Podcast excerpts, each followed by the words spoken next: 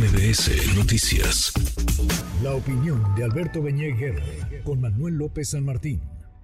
Alberto, querido Alberto Beñé, qué gusto saludarte, ¿cómo estás?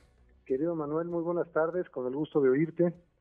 Qué gusto escucharte como siempre. Vamos hacia la recta final de las eh, precampañas y parece que hacia el final, pues sí prendieron un poquito luego del evento del pasado domingo de Xochil Galvez, 20 mil personas en la Arena Ciudad de México, un evento que fue bien recibido por la opinión pública y ahora este reto a debatir a Claudia Sheinbaum. El asunto es que pues, se acaban las precampañas esta misma semana, Alberto. Así es, han sido tan largas, Manuel, estas precampañas porque iniciaron antes de los plazos establecidos. Las precampañas debieron haber iniciado formalmente a finales de noviembre, pero bueno, pues empezaron desde meses atrás. Pues bueno, ahora lo que supone es que terminan las precampañas, viene un periodo para que los partidos elijan después de las precampañas sus candidaturas, pero bueno, pues esto está definido, tenemos dos virtuales candidatos a la presidencia y qué bueno que en estos días recientes ya se ha, digamos, conectado más el discurso con temas de interés de la sociedad, de la ciudadanía y ojalá se dieran muchos debates sobre temas sustantivos que nos interesan a todos. Hasta ahora, la verdad es que han sido eh, precampañas eh, pues muy aletargadas y que no han eh, despertado emoción en la ciudadanía y tampoco es extraño que así sea.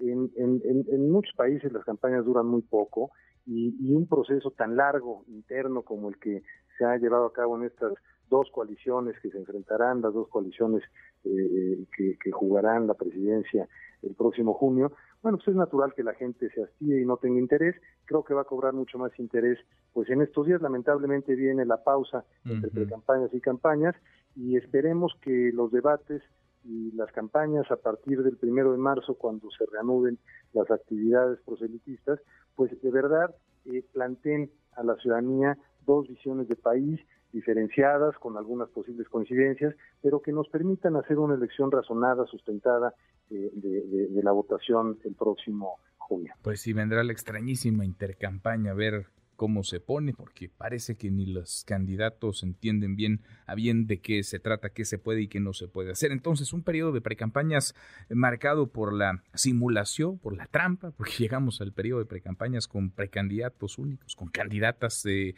facto ¿Y cómo te parece que lo han aprovechado o desaprovechado las eh, candidatas? Es decir, si eh, miráramos hacia atrás en retrospectiva cómo inició Xochil Gálvez, cómo inició Claudia Sheinbaum y cómo están cerrando, se presentaron equipos a lo largo de estas semanas, eh, hicieron recorridos por el país, dieron un montón de entrevistas. ¿Lo aprovecharon? ¿Lo desaprovecharon? ¿Cómo lo ves, Alberto? Creo que en el caso de Xochitl Gálvez, después del impulso inicial, de, ese enorme interés que, generó cuando pasó de ser posible candidata al gobierno de la Ciudad de México a candidata presidencial, bueno, pues se perdió ese impulso en buena medida por la dificultad que significa que tres partidos políticos eh, con historias distintas eh, en el pasado, incluso confrontadas, hayan postulado una sola candidatura, pero creo que lo del domingo sí puede ser un parteaguas para que dé un salto adelante. Claro, no deje estar ahí la mancha de Marco Cortés con esta denuncia que hizo contra el gobernador de Coahuila diciendo que no había cumplido acuerdos, pues que eran impresentables y lo que hizo Marco Cortés pues no deja de ser un daño para la coalición, pero bueno, esperemos que más allá de, esa vergüenza, eh, pues sea capaz Ochil Gálvez de lanzar sus propuestas y colocar ahí las cosas. Y lo mismo Claudia Sheinbaum, que se ha mantenido flotando sobre la línea de la continuidad, detrás de la popularidad de Andrés Manuel López Obrador, pero creo que también pues fue muy manchada por esta denuncia de, la exdirectora de Notimex al decir que para darle la liquidación interna eh, eh, entera a los trabajadores de Notimex, agencia gubernamental que ella encabezaba y que fue cerrada este gobierno, pues que le habían pedido el secretario del Trabajo, el actual secretario del Trabajo y la anterior, la actual secretaria de Gobernación, que el 20% de esa liquidación se desviara, se destinara a la campaña de Sheinbaum. Lo que estamos viendo es, por un lado, esta difícil coalición de PRI-PAN, eh, PRD, y por otro lado, esta, eh, eh, digamos, hegemonía de un partido que está actuando como partido de Estado, que, que, en muchos sentidos pues está violando las normas, que está utilizando todos sus recursos de subsidios para estas relaciones clientelares con la sociedad.